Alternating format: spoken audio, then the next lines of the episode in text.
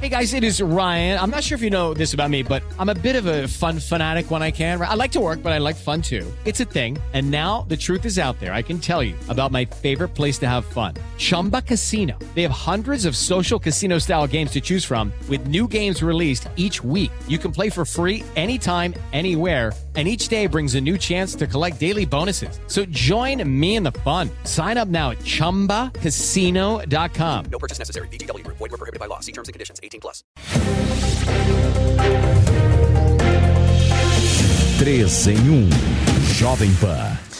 Olá, ótima tarde para você, minha excelência. São 5 horas em ponto nesta quarta-feira. O 3 em 1 começa aqui na programação da Jovem Pan News. E olha, vamos falar um pouquinho de economia. Afinal de contas, a equipe econômica e a base do governo Lula no Congresso Nacional tentam amenizar as críticas que têm sido feitas pelo presidente da República, Luiz Inácio Lula da Silva, ao Banco Central e também ao presidente da instituição, Roberto Campos Neto. Ontem à noite, Lula afirmou que a culpa pela taxa de juros alta é da autarquia, agora autônoma e não mais do governo federal. O presidente da República cobrou, inclusive, responsabilidade do chefe da autoridade monetária, pediu que ministros da área econômica acompanhem a situação e disse ainda que o Senado pode rever a permanência de Campos Neto no cargo de presidente. Líderes no Congresso Nacional e também presidentes dos partidos aliados ao governo federal, além de ministros, participaram hoje da primeira reunião do que chamam de Conselho Político de Coalizão. Um dos principais temas desse encontro foi a desavença entre o Executivo e o Banco Central. No discurso de hoje, Lula não falou nada relacionado à taxa de juros. Disse apenas que pretende retomar as obras paradas para fazer a economia do país girar cada vez mais.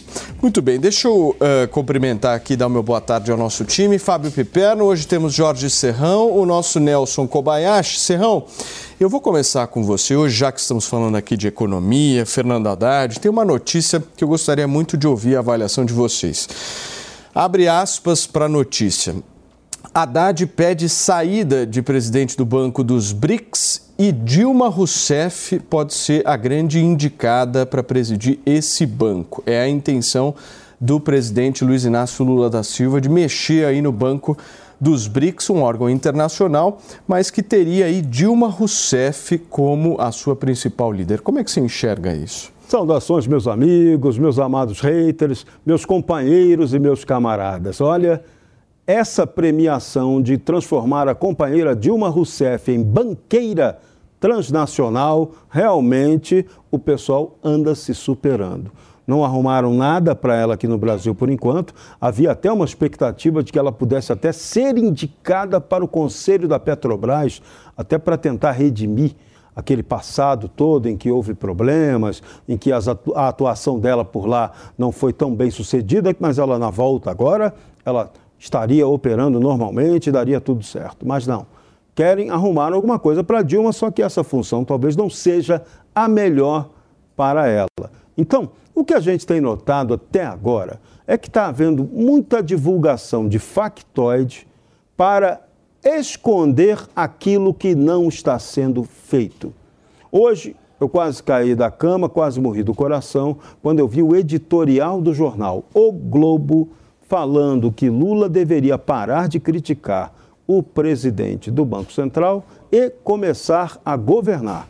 Nossa, isso vindo de um jornal bolsonarista, a gente até entenderia, mas de O Globo, que fez o L, apoiou totalmente a campanha do PT, foi estranho. O Estadão também bateu em Lula. Então, aquilo que era o consórcio de imprensa, o pessoal fala, ah, o consórcio acabou. Não, o consórcio está nervoso, o consórcio está batendo, o consórcio está cobrando. Não sei por que motivo, não sei por que razão, não sei se o consórcio não está sendo bem contemplado, mas, enfim, tem críticas. Então, o presidente Lula, de qualquer maneira, deveria levar mais a sério as críticas que são formuladas a ele.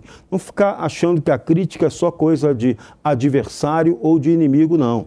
É hora de dar o rumo correto para o país, principalmente para a economia. Todo dia eu vou cobrar aqui qual é o plano econômico efetivo que o PT tem Até agora isso não foi apresentado, mas tudo bem. O governo começou há apenas um mês, o Poder Data já apontou lá que ele está com desgaste aí de 35%, que é um dos maiores. Só quem teve isso foi a Dilma Rousseff no segundo mandato e o Fernando Henrique também, mas nada disso importa. O que a gente quer é que o presidente Lula apresente suas credenciais, governe, faça o que tem que ser feito perca menos tempo com essas críticas. Por isso que uma reunião como a que teve hoje, muito boa. Tem que reunir, tem que tentar conciliar, tem que tentar parar de brigar e trabalhar. É o caminho. Muito bem, meu querido Nelson Kobayashi, eu uh, falei dessa notícia em relação aos BRICS, que é o, o, banco em que envolve Brasil, Rússia, Índia, China, África do Sul, um, um banco importante nacional aí de desenvolvimento desses países, eh, dispõe de recursos justamente para obras infraestruturais, enfim. E hoje o presidente é Marcos Troirro, que inclusive já, já é muito conhecido eh, do nosso público justamente pelo fato de ter comentado economia por muitas vezes, um economista absolutamente preparado aí para o cargo. Eu quero entender como é que Lula vai alocar Dilma nessa história, né? Porque Haddad faz exatamente aquilo que Lula quer e nesse momento o foco é nesse banco específico e o retorno de uma presidente que de alguma forma pedalou fiscalmente, né? Pois é, primeiro boa tarde Paulo, Serrão, Piperno e a você meu amigo, minha amiga que nos acompanha aqui no 3 em 1. A questão é que o próprio presidente atual do BRICS, que tem mandato até 2025, já disse que pode renunciar ensaiou essa saída da, da sua posto, posição de direção do BRICS, justamente por ter aí uma saia justa, um mau relacionamento com o atual governo brasileiro, né, por ter sido crítico do presidente Lula já há algum tempo. A gente sabe a, a a, a, função dele de comentarista, inclusive, e que era comentarista crítico ao governo Lula. Mas chama atenção nisso tudo que o BRICS, apesar de envolver vários países, ele é sediado na China e que tem, portanto, como anfitriã, uma posição de destaque ali nas decisões da, do, do Banco do BRICS. O presidente Lula tem uma viagem agendada para a China, agora, entre março e abril. Será que não está na pauta dessa conversa ali uma aproximação da ideia de ter a companheira Dilma Rousseff como nova presidente desse importante banco de desenvolvimento para estes países, diante dessa notícia a gente começa a pensar nisso. A presidente Dilma já disse que tem intenção sim de ocupar algum cargo representando o governo brasileiro, mas que seja fora, em algum lugar mais distante, e, e, em nenhum cargo que demande uma aprovação, uma sabatina, principalmente do Senado Federal, como muitos desses cargos é, possuem essa exigência. Então, as peças começam a se juntar, e sim, provavelmente haverá uma pressão para a alteração do comando deste banco dos BRICS. Já há uma, uma iniciativa do atual presidente de sair, um mau relacionamento entre o governo brasileiro e ele, uma pretensão da Dilma de ocupar esse cargo que corresponde às características da presidência do BRICS e uma viagem do presidente Lula para a China. Muito bem, meu querido Piperno, a Dilma no início ela resistiu um pouco a esse convite, que inclusive foi feito anteriormente pelo próprio Lula, por conta da sede desse banco ficar localizada em Xangai, na China, e uma distância de pelo menos 30 horas num voo direto, né? Como é que você vê essa possibilidade e essa figura eh, da ex-presidente da República voltando num cenário econômico onde ela foi muito questionada? Né? Se teve um ponto em que Dilma foi questionada, foi no setor econômico. Você acha que ela tem preparo para assumir essa posição? Boa tarde, Paulo. Boa tarde, nossa audiência. Se alguém governou o Brasil cinco anos e meio, eu acho que é alguém que tem preparo para isso. A gente pode debater se foi um bom governo ou não. Eu acho que errou muito mas, de qualquer forma, é um banco que nem é um banco tão grande assim, embora tenha sócios portentosos aí, né? E esse cargo, na verdade, coube, ele é o, o, o indicado para presidir esse banco, ele é indicado lá em sistema de rodízio, uma vez, enfim, cada país tem lá um período para indicar o seu representante, foi a vez do Brasil agora, o atual presidente foi indicado pelo governo Bolsonaro. Uma vez que foi indicado pelo governo Bolsonaro e chamava o Lula de presidiário e tem que ter relacionamento com o governo brasileiro, então nada mais natural do que alguém do governo brasileiro gentilmente solicitar o cargo. Se ele, de volta, né? Se ele vai aceitar ou não essa sugestão, aí é uma outra história que só cabe a ele. Agora, não faz muito tempo, a Dilma também foi. É, o, o, os processos das supostas pedaladas foram arquivados pelo Ministério Público, porque também nenhum deles se sustentou. Evidente que é, aqui não se está é, discutindo a legalidade deles. O fato é que ela continuou fazendo a defesa dela após o episódio do impeachment e, recentemente, então, o Ministério Público constatou que as denúncias elas não tinham fundamento e pediu arquivamento. A Dilma, ela é sim uma figura controversa e repito, acho que ela errou muito no governo, acho que ela não fez um bom governo. Agora, eu, por exemplo, depois da eleição do Lula, tinha blogueiro por aí, vi vários, né? inclusive alguns aí que a gente conheceu, e, enfim, é, garantindo ali textualmente que a Dilma seria a presidente da Petrobras e atribuindo a ela outros cargos no governo Lula. Eu não vi essa turma se desculpando pelo equívoco. Não sei se foi um equívoco involuntário ou por conta de fontes ruins, mas tinha muita gente que dizia isso. Então, assim, eu quero esperar. Eu, eu por exemplo, acho até que para o governo Lula ter a Dilma bem longe é até cômodo, né? Porque a Dilma é sempre um foco de críticas. E tudo que o governo né, Lula não quer são essas críticas que a Dilma acumulou com o tempo. E veja. Piperno, já... então podemos resumir que o Lula quer mandar a Dilma para a China. Não, eu estou dizendo para você o seguinte: né, para o governo Lula seria até cômodo. Se ele quer mandar ou não, eu não sei. Eu não tenho essa informação. Né? Mas. Vamos, vamos aguardar um pouco mais. Agora, vamos levar em conta um fato. A Dilma e o Guido Mantega foram os maiores, um dos maiores incentivadores da criação desse banco dos BRICS. Foi na era dela que isso foi viabilizado. Sim. Então, sob esse aspecto, ela pode ser até bem recebida, o nome dela pode ser até bem recebido lá fora, como ex-presidenta ou presidente do Brasil, para ocupar o cargo. Então, a gente não, não pode se surpreender com nada, não. É, é isso. Quem vai bater muito martelo nisso aí é o chinês, e o chinês pode jogar para o lado da Dilma. Porque veja só, Serrão, você tocou num, num, enfim, num bom ponto, muito oportuno, isso é verdade. A Dilma participou ativamente disso no começo. É, não sei se esse banco ele é tão ativo assim, se ele tem tantas atividades assim. Honestamente, é, eu sei que ele estaria lá supostamente para financiar projetos aí nos cinco países envolvidos, mas também não vejo tanta coisa que tenha a intervenção, a contribuição desse banco.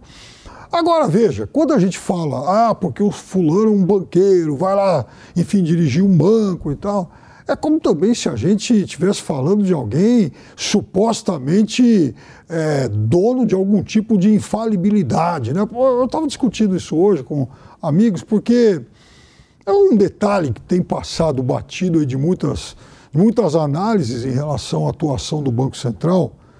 Vocês se lembram que mais ou menos uns 15 dias atrás, o próprio Banco Central veio a público se desculpar por um erro de apenas 14 bilhões e meio de dólares na questão do fluxo cambial do Brasil do fim de 2021 para cá, sendo que dessa dinheirama toda, mais de 12 bilhões de dólares apenas em 2022. Erraram, olha, uma, enfim, uma continha rápida, erraram mais ou menos em um bilhão de dólares por mês. E aí, candidamente, inclusive o responsável pela área, disse que houve um equívoco na compilação de dados. Né? Isso muda toda a história, inclusive, das entradas e saídas de divisas aqui no Brasil, porque o governo se gabava, o governo que saiu se gabava de que ano passado teria havido, então, um ingresso líquido de mais de 9 bilhões de dólares, sendo que, na realidade, a conta foi negativa em 3.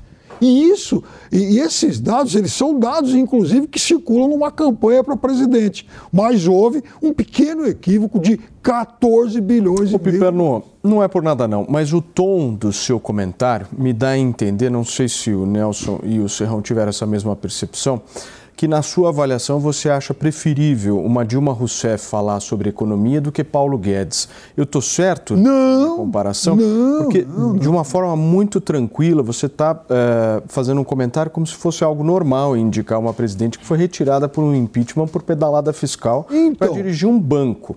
Se fosse Bolsonaro, você estaria com essa, essa mesma é, Então, Paulo. sobriedade? Porque você é muito sóbrio, né, Piperno? Muito sóbrio sempre. É, é visível. E até porque, como eu disse no início do meu comentário, as pedaladas fiscais na, na justiça, na continuação do processo, não se sustentaram. Aquela acusação, tecnicamente falando, foi arquivada. Então a Dilma é preparada para assumir um banco, na Ah, sua opinião? um Curto e banco- grosso, reto, é preparada. Ainda mais esse banco aí que.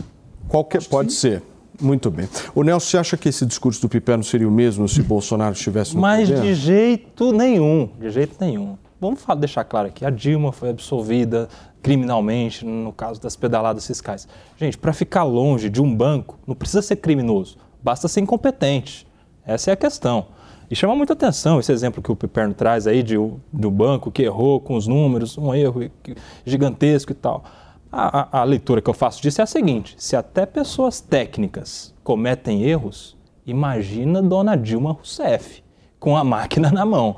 Então a gente tem que ver com muita cautela essa questão da Dilma comandando a economia. Outra coisa, outra coisa que eu quero perguntar. A Dilma não é muito afeta à área econômica, ela não fez um bom governo na área econômica. E no que ela fez um bom governo então? Porque o, gover o governo Lula vai achar alguma coisa para Dilma. Não é uma questão de interesse público, é uma questão de interesse pessoal, uma lealdade a alguém que, na visão do governo Lula, foi uma vítima de um golpe, segundo consta aí do próprio site oficial e dos discursos que a gente tem ouvido do presidente Lula, inclusive nos países vizinhos. E para, de alguma forma, forma amenizar, né, dar uma contraprestação a, a esse golpe sofrido pela Dilma, é que eles vão dar alguma coisa para ela. Você vê que o interesse, as prioridades não são o interesse público, não, porque esse banco, por relevância que tenha, grande ou baixa, ele é um banco importante nas relações internacionais, especialmente com os países do BRICS, que são parceiros econômicos do Brasil. Então a gente precisaria começar a interpretar quais são os critérios adotados pelo governo Lula na indicação de cargos importantes, importantes sim, lá fora. Mas vejam como é que a construção de imagem conta. Vocês se lembram quando e como a Dilma Rousseff foi eleita presidente ou presidenta pela primeira vez? Ela foi apontada como a gerentona do governo. Ela era apontada como a mulher de maior eficiência em gestão no governo, nos dois primeiros governos de Lula. Foi assim que ela foi vendida, foi assim que ela foi eleita. Aí, no governo dela, na primeira fase, ela já pegou, já, eles cometeram vários erros econômicos. Ela já pegou consequências de equívocos do final da era Lula, que só respingaram mais na frente, e pegou a economia mundial também em retração. Então, primeiro ano, primeiro governo da Dilma teve eh, problemas, ela passou com uma imagem negativa na economia, mas quero lembrar um detalhe, né? A Dilma se reelegeu.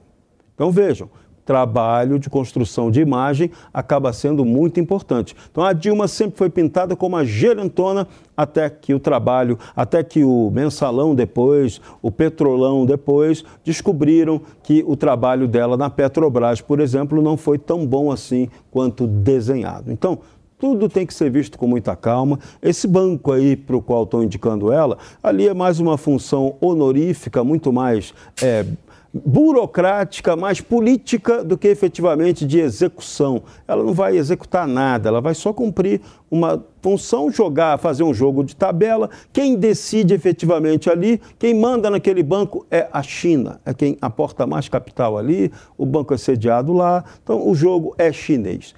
Se o chinês, se o Fu Manchu, a comunista, achar que a companheira Dilma, ex-comunista, tem que ser emplacada, é ela que vai. Se a função é política, não é uma presidente impeachmentada que tem que ser nomeada. É para começar aí.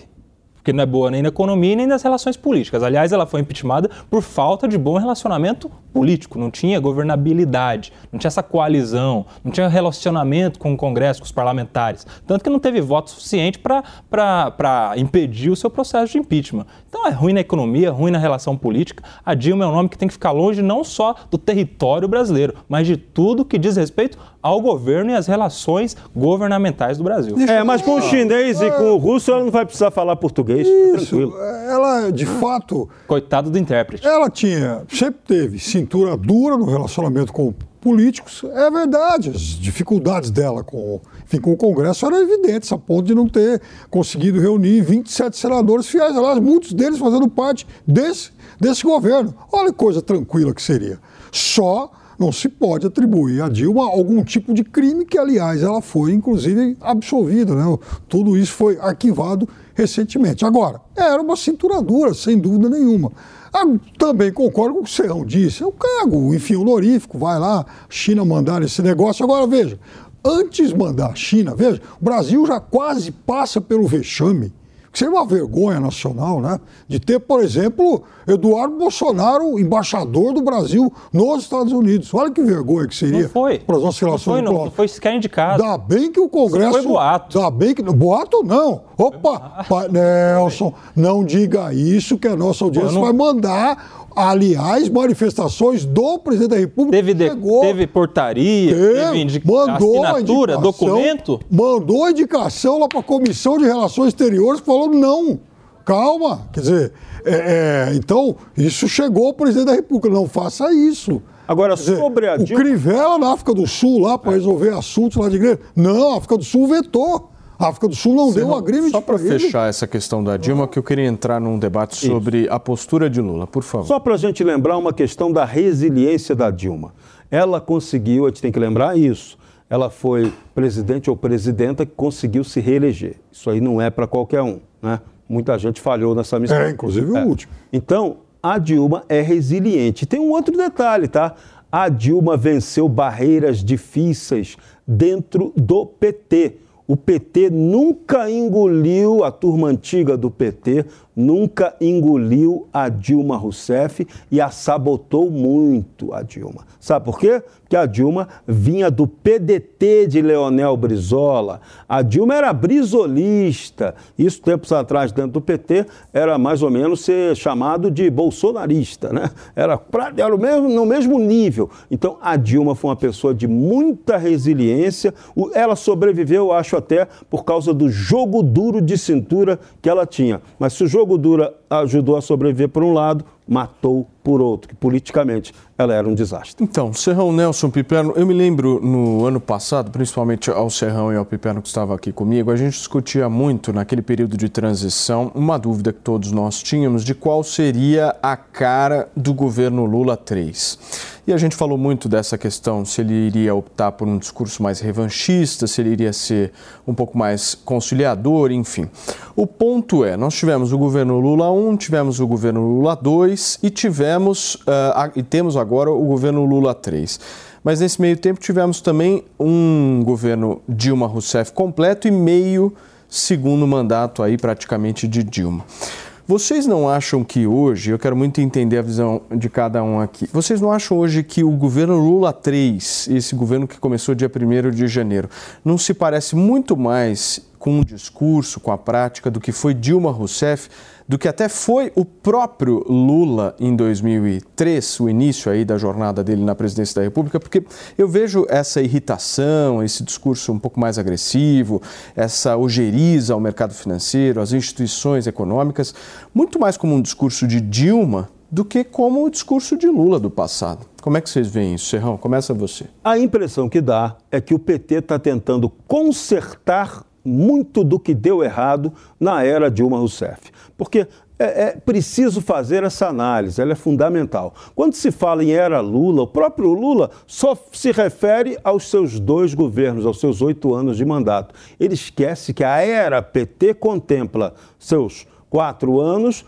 mais os cinco e meio da Dilma.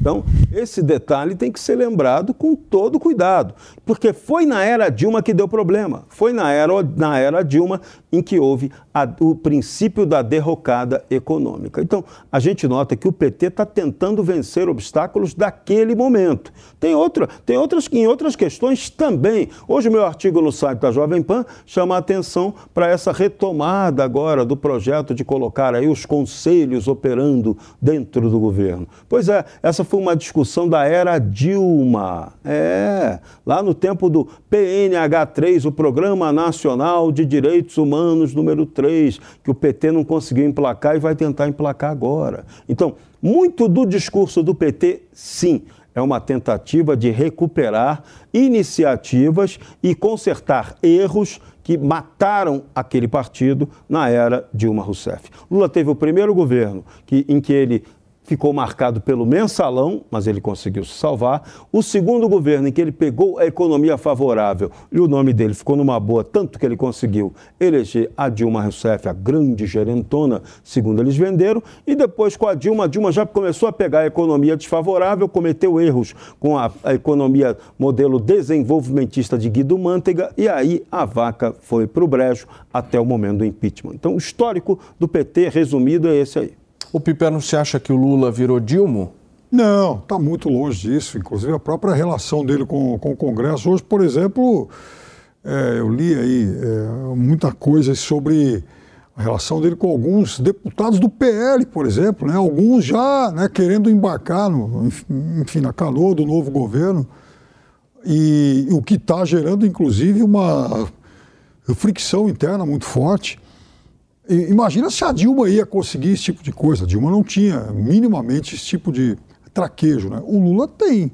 Então, não, é claro que, o, é que de fato há nesse início de governo essa situação de, de, de algum confronto com o Banco Central, e é verdade.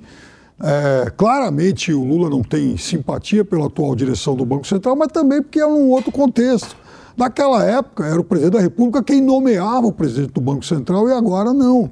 Então, agora veja, é, talvez, é, é, assim, a gente vai, ter, vai estar sempre confrontado com esse tipo de situação em que é, um, um, governo talvez ele tenha ideias diferentes daquelas do Banco, do banco Central. E aí, quem é que vai resolver isso? A política. Não adianta forçar a barra, não adianta também esticar muito a corda, porque não vai ser bom para ninguém. Agora, não, não vejo realmente tanta coisa parecida assim com a Dilma. Agora, só para não deixar é, passar um, rapidamente um assunto aqui, para não pairar dúvida no ar. Estou puxando aqui no, no, Google e tal. Eduardo Bolsonaro anuncia desistência da, da indicação para embaixador do Brasil no ZEU. 22 de outubro de 2019, e aqui tem vários links sobre isso. Ele anunciando, então, que estava desistindo daquela tentativa. Muito bem. Nelson, para a gente é, fechar esse assunto. Esse documento você pode achar, Piperno. Agora, você pode abrir seu celular aí, procurar, pode cavucar, como dizem lá embaixo, que você não vai achar em lugar nenhum que a Dilma é um bom nome para essa indicação, para esse banco lá na China. Mas vamos lá, né? Quem está falando que o presidente Lula está repetindo os erros da Dilma são várias pessoas tá falando, estão falando isso. E uma delas, uma opinião interessante, que é do Henrique Meirelles, que foi ministro da Fazenda no governo Temer, foi presidente do Banco Central, enfim, alguém que é aí da, da um, foi um presidenciável nas eleições de 2018 e agora na eleição do ano passado se juntou ali à frente ampla pela democracia. Ele começou janeiro deste ano já criticando, criticando os primeiros passos da economia, não da relação política, mas das políticas econômicas desse governo, falando que não é possível ter resultados diferentes se os erros forem os mesmos. Ele disse hoje, isso está na imprensa aí, disse hoje que o governo Lula está repetindo os mesmos erros na política econômica do governo Dilma. Então, alguém que teve lá tão de perto dando essa opinião nos faz acender um alerta Será que a gente vai ter os mesmos resultados na economia que a Dilma teve? Porque se tiver, a gente tem que começar a se preparar. O governo Dilma foi um dos piores que a gente teve aí nas últimas décadas em relação à economia no Brasil. E o governo Lula está indo sim para o mesmo caminho. Ele está dilmando na economia. Pode ter um excelente relacionamento político. Nesse ponto, ele se diferencia por muito É um, um, um, político raiz, sabe conversar, dá tapinha nas costas, faz promessa, chama para o cafezinho, ele caminha bem, se articula politicamente, tanto que a gente vê aí o tanto de partido que tem na base aliada dele. Tanto que a gente vê que o Lira foi reeleito presidente da Câmara, que o Pacheco foi reeleito presidente do, do Senado, que passou a PEC da transição aí com um arrombo de 160 bilhões, então ele sabe caminhar. Mas isso não muda o fato de que na política econômica está repetindo os mesmos erros da Dilma Rousseff. Acho que a coisa pode ser até pior, porque na verdade não está repetindo política econômica da Dilma, porque a Dilma, a política econômica da Dilma, na verdade, pertencia a um rapaz chamado hum. Guido Mantega, que hoje é uma pessoa inabilitada pelo Tribunal de Contas da União para exercer cargos públicos, tanto que não pôde pegar nada, nem ministério, nem coisa nenhuma. E, ah, por enquanto, não temos nem indicativo de que o Fernando Haddad esteja seguindo um modelo Guido Mantega. O mais assustador até o momento é que a gente não sabe claramente que modelo Fernando Haddad está seguindo. Então é isso que eu cobro todo dia ao PT. Apresente um modelo para a gente poder criticar, oferecer uma proposta que avance sobre isso. Agora, por enquanto, a gente não tem é nada. Não ter nada é pior do que ter a política econômica do Guido Mantega. Então, hoje, Muito bem, só queria atualizar uma rapidamente. coisa. Rapidamente. Hoje, por exemplo, o Bernardo Api, né, faz parte do, do, do, Ministério da Fazenda, foi a um evento do Renova BR, que Paulo Matias conhece muito bem, para apresentar, para detalhar exatamente a reforma tributária, né? falando o que o governo pretende com esses dois projetos que estão lá tramitando, um no Senado e um na Câmara. Então, os, site economia hoje tem farto material sobre isso. Meus queridos, eu vou para um rápido intervalo comercial e na volta a gente repercute esse primeiro mês pós-atos de vandalismo em Brasília, 8 de janeiro, agora virou 8 de fevereiro e a gente vai buscar entender um pouco o que mudou de lá para cá. Não sai daí.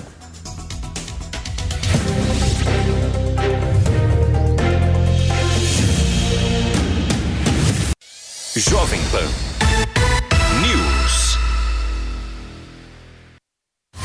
Jornal da Manhã.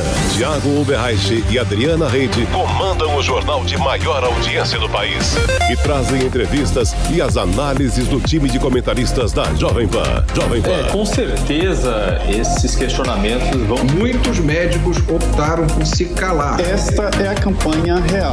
Jornal da Manhã. Todo dia, a partir das seis da manhã, aos sábados às sete e aos domingos, a partir das oito da manhã. Jornal da Manhã. Jovem Pan. E aí, tá embarcando no mundo de apostas esportivas e não sabe por onde começar? Então conheça o vaidebob.com. Simples, fácil e intuitivo, o site te oferece as melhores odds do mercado e tem mais. Nas redes sociais, arroba vai de Bob, você tem postagens diárias sobre as principais disputas e dicas para fazer aquela fezinha. Muita gente acha que apostar é um bicho de sete cabeças, mas agora que você tem o Vai de Bob, fica relax. Então já sabe, na dúvida, vai de Bob. Todo brasileiro tem no currículo grande experiência em não desistir e habilidade de sobra para evoluir sempre.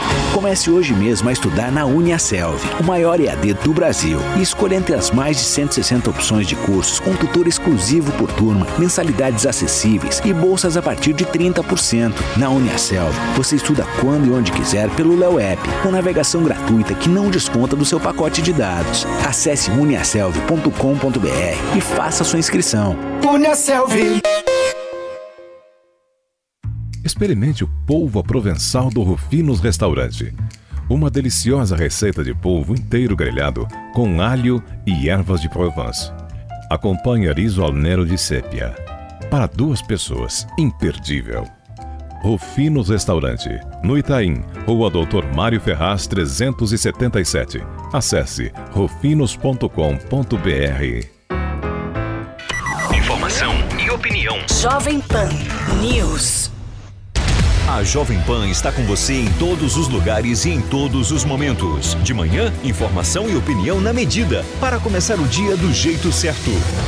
Bem-vindo, já estamos no ar, começando o Jornal da Manhã para todo o Brasil. Os principais assuntos. principais assuntos. A notícia de última hora. Uma frente fria chegou ao Rio de Janeiro. E aquilo que mexe com a sua rotina. Até o momento, o engarrafamento. Tudo passa pelo microfone da Pan. A Jovem Pan está com você o tempo todo, com som e imagem. De Brasília, Luciana Bezerra. Preta, como é que foi a conversa com o Marcelinho? Do Rio, Rodrigo Viega. Viu só? Acesse jovempan.com.br, baixe o aplicativo da Panflix e se inscreva em nossos canais no YouTube. Jovem Pan News.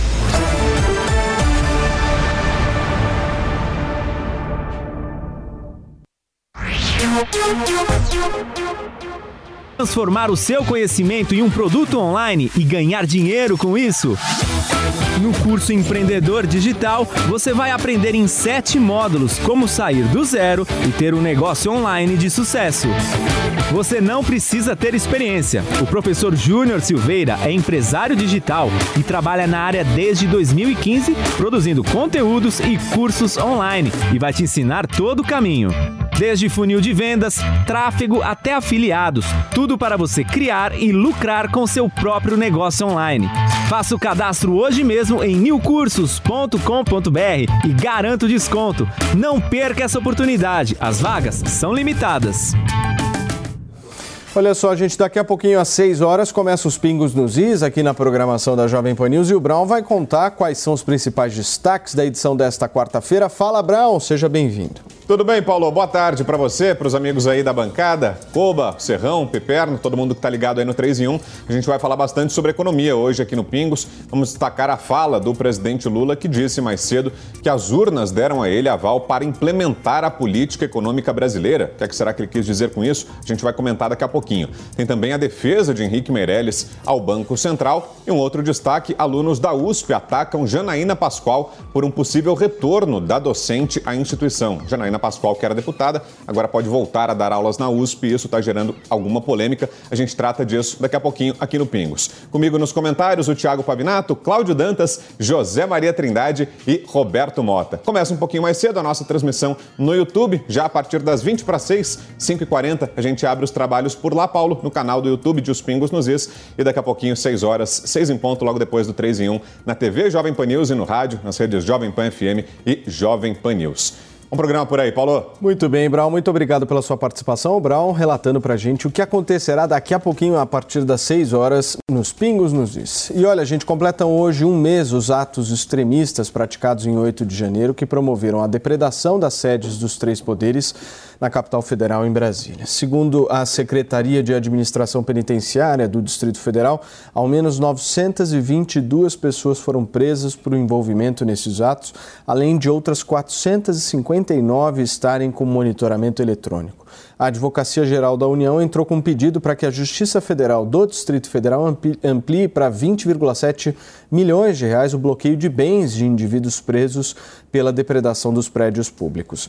O presidente Luiz Inácio Lula da Silva fez hoje uma publicação no Twitter que nós vamos verificar agora na tela que diz o seguinte: a democracia é o patrimônio mais precioso da população brasileira e a justiça será firme contra quem tentar tirá-la do povo. É o que disse o atual presidente da República, Luiz Inácio Lula da Silva. Junto com essa publicação, foi inserido também um vídeo de cinco minutos que conta toda a história das práticas criminosas e as providências que estão sendo tomadas contra os executores e os patrocinadores, ou até mesmo os incitadores dessa arruaça.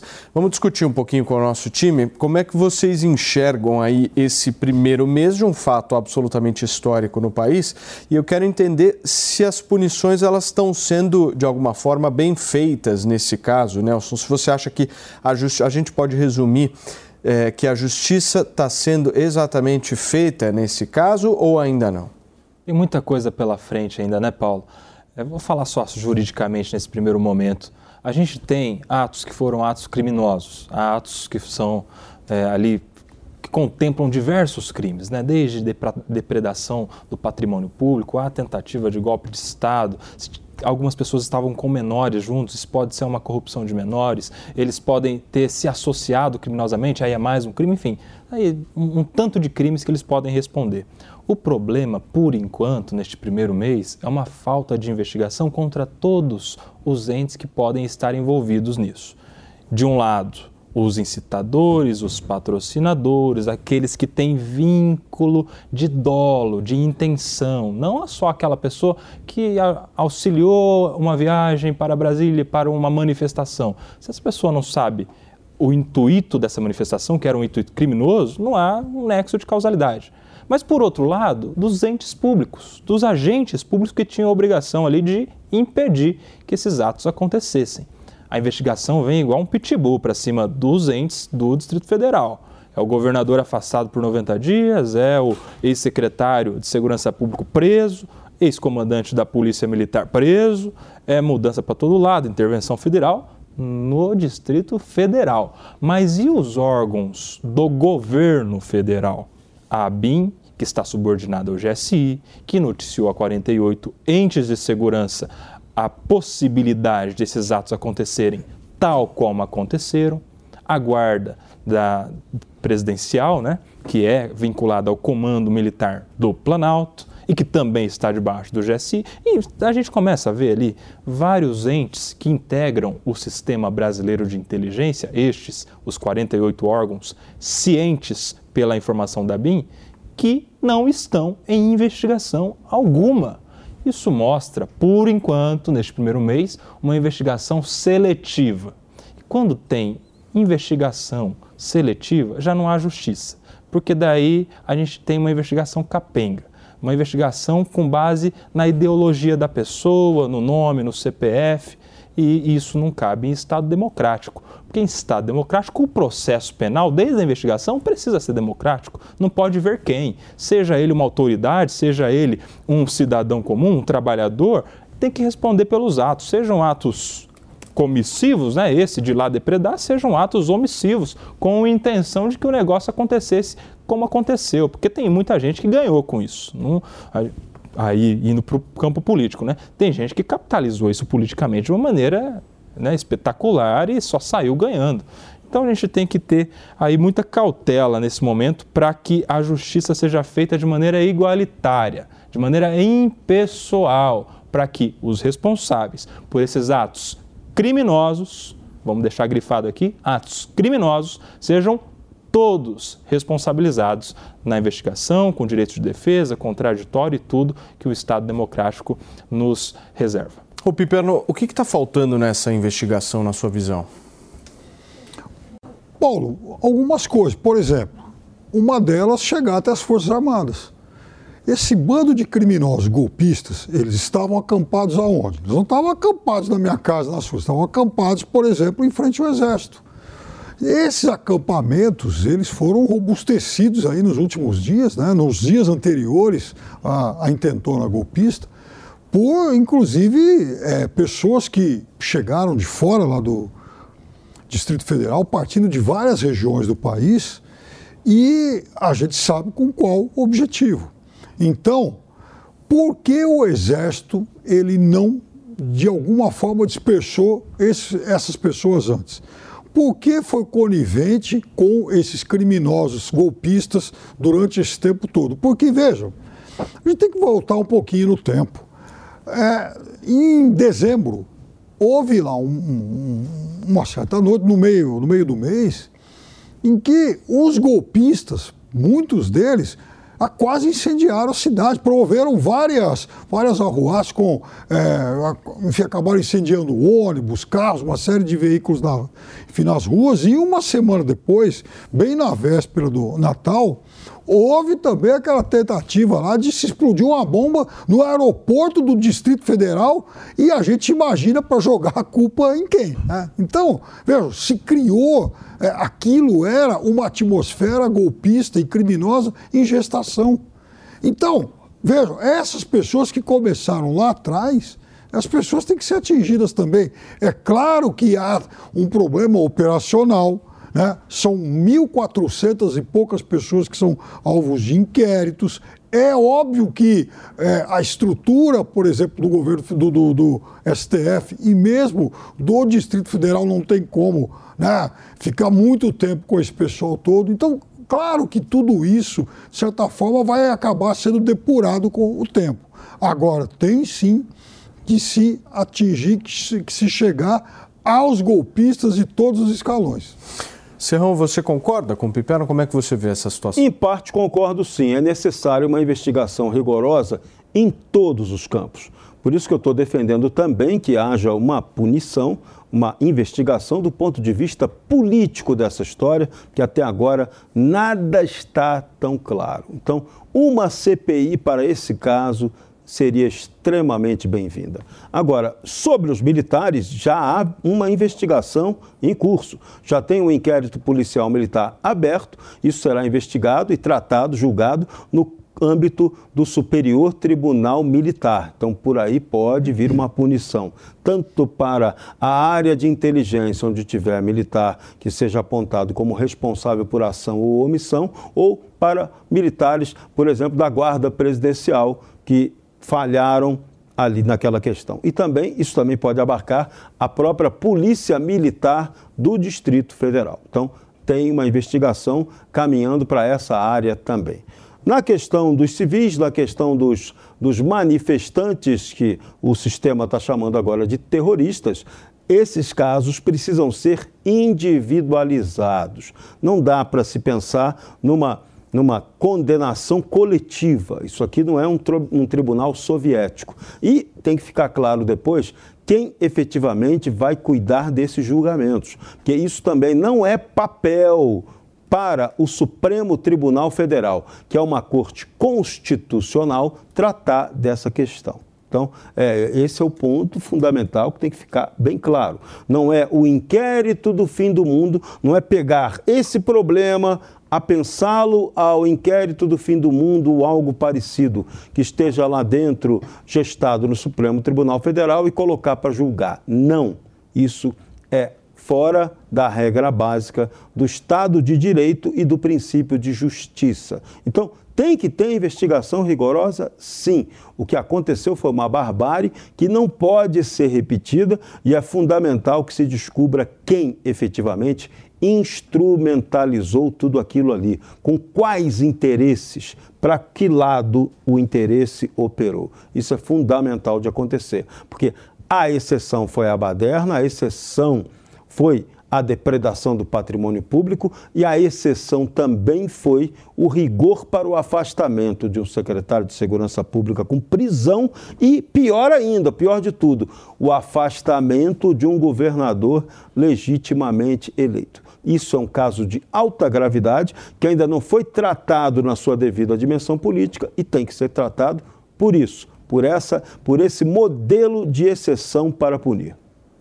Muito bem, senhores. Olha, a esplanada dos ministérios na região central de Brasília foi parcialmente fechada hoje para a celebração do Dia da Luta dos Povos Indígenas nas áreas próximas ao Congresso Nacional. O presidente do Senado, Rodrigo Pacheco, se reuniu com o governador de Roraima, Antônio Denari, Denarium, e também com a bancada de senadores do estado para discussão de saídas dos garimpeiros dessas terras Yanomamis. O grupo quer criar uma comissão externa do Senado para acompanhar a situação. Com o apoio das Forças Armadas, o governo federal deu início a uma operação de desmonte de todas as instalações de garimpo nas terras Yanomamis. O Ibama iniciou a destruição de todas as aeronaves irregulares que estavam, inclusive, nessa região. Piperno, você acha que aos poucos a gente está tentando, a gente, quando me refiro, o Brasil está tentando resolver essa situação lamentável em que se encontra essa região? Ô Paulo, o que me sempre causou estranheza nessa história porque se demorou tanto para, enfim, para fazer isso. A partir do, quer dizer, tudo isso que a gente está hoje discutindo e que o país está assistindo, ela começa a partir do momento em que o presidente da República faz uma visita àquela, àquela região e, ó, aquele impacto, puxa vida, né? Há, há pessoas, há seres humanos em condições aí absolutamente é, de é, é, quase que de, de morte, né? Pessoas em frangalhos. Quer dizer, algo inadmissível, uma vergonha para o país. Então, por que, que demorou tantos anos para se iniciar isso?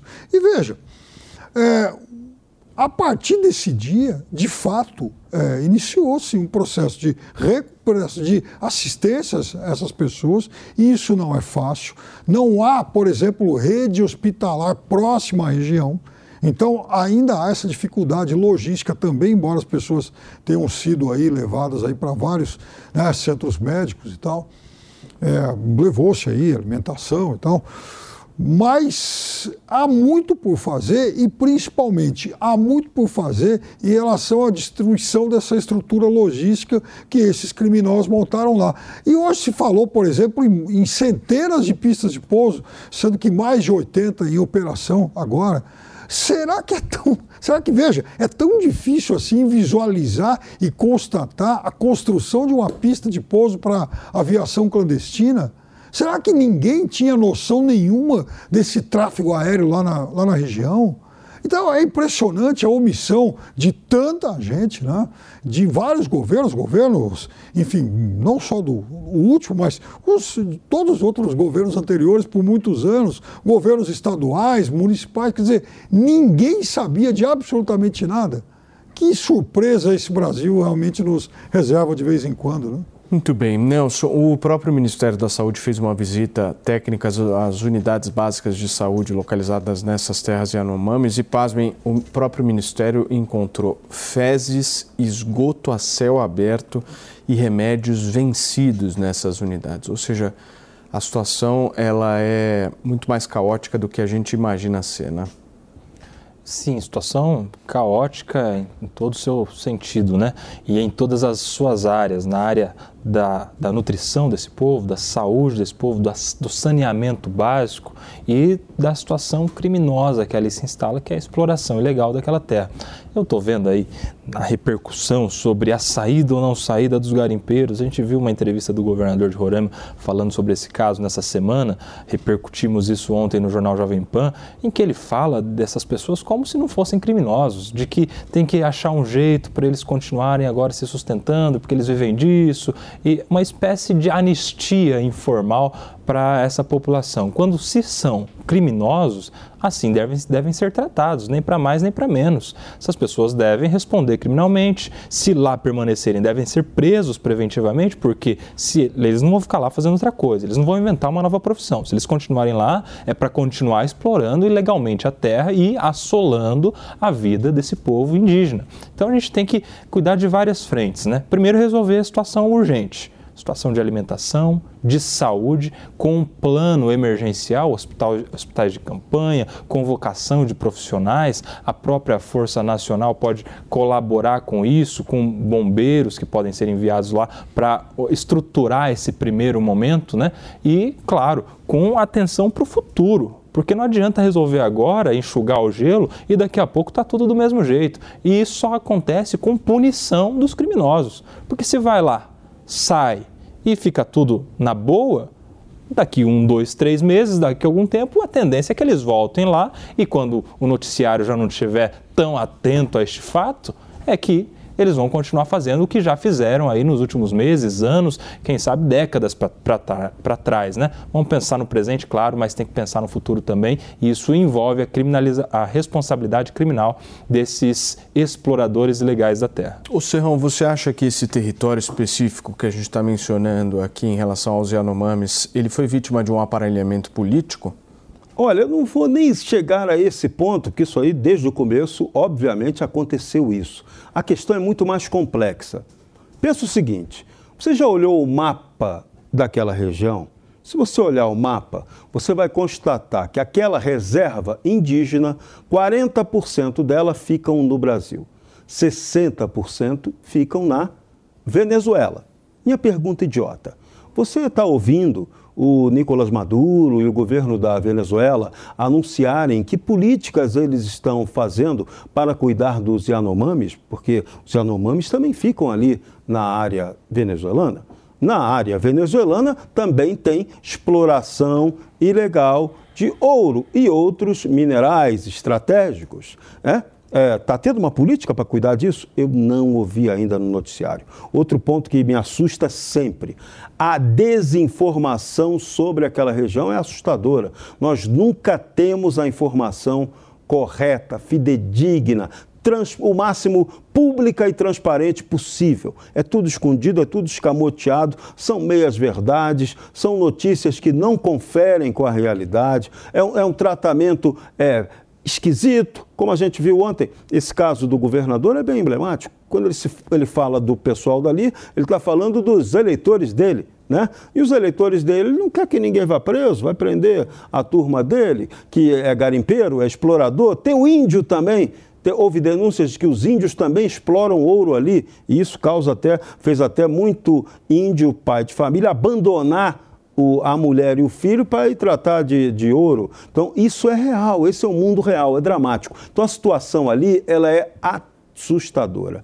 Tem que haver ali uma intervenção das Forças Armadas. Ali sim era o caso para você, se você quisesse decretar um artigo 142, um, alguma, alguma uma intervenção federal naquela área, aí sim, e aí colocar todo o efetivo de Marinha, Exército, Aeronáutica, Força Nacional, toda a turma do governo federal que tem tanta preocupação com os indígenas para atuar lá força-tarefa para resolver. Agora, papo furado, como a gente fica ouvindo aí, isso eu estou de saco cheio, me dispensa dessa. Muito bem, para vocês que nos ouvem e nos assistem aqui na Jovem Pan, são 5 horas e 54 minutos. Jovem Pan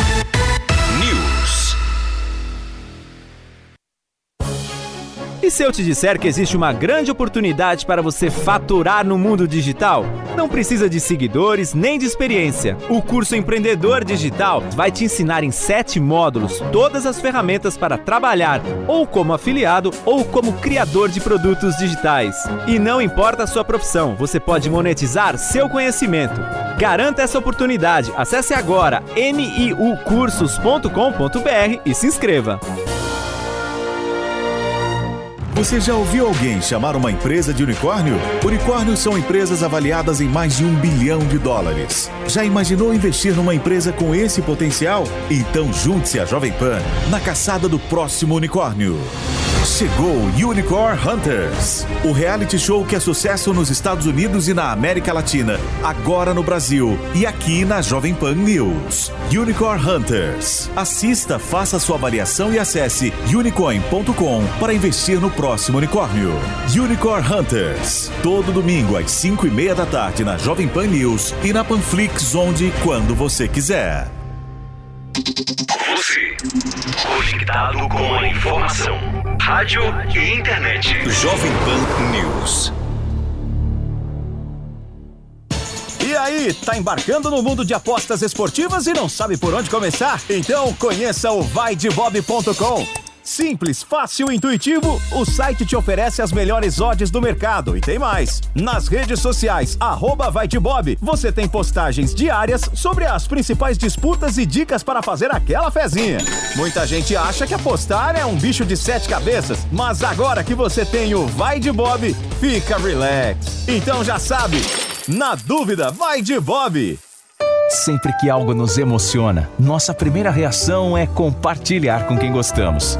Essa é a receita de sucesso do restaurante Trebiquieri, recomendando e sendo recomendado há mais de 10 anos. Venha nos visitar. Reservas pelo telefone 11 3885 4004 ou no nosso site trebiquieri.com.br.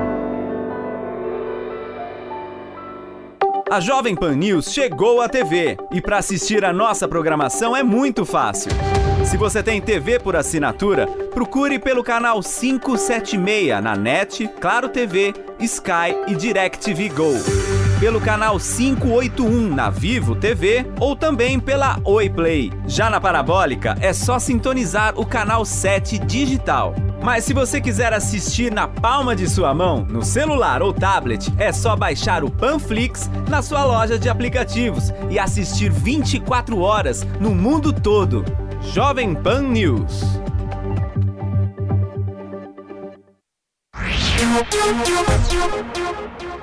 Então tem muita gente que deve responder por omissão também, não é só os garimpeiros, não. Alguma, algumas autoridades também estão envolvidas nisso. Muito bem, senhores, são 5 horas e 57 minutos. O general Tomás Paiva tomou posse como comandante do Exército em uma cerimônia restrita no quartel-general de Brasília. O tradicional rito de passagem do comando contou com a participação do ex-chefe da Força, Júlio César Arruda. Essa celebração também contou com a presença do ministro da Defesa, José Múcio, e de generais que compõem o alto comando da Força. No discurso, Arruda destacou os 48 anos de carreira militar e disse que passa a Tomás um exército dedicado e comprometido com sua missão constitucional. Uma instituição de Estado respeitada, apolítica e apartidária, um exército digno da pátria brasileira. Foram as palavras do ex-chefe da Força, Júlio César Arruda. Eu quero traçar um perfil desse novo comandante do Exército. Serrão, vou pedir um tweet muito breve de cada um de vocês. Muito bem. Ele é equilibrado, muito bem relacionado politicamente foi ajudante de ordens de Fernando Henrique Cardoso, tem, tem experiência de como lidar com o presidente da República. Piperno.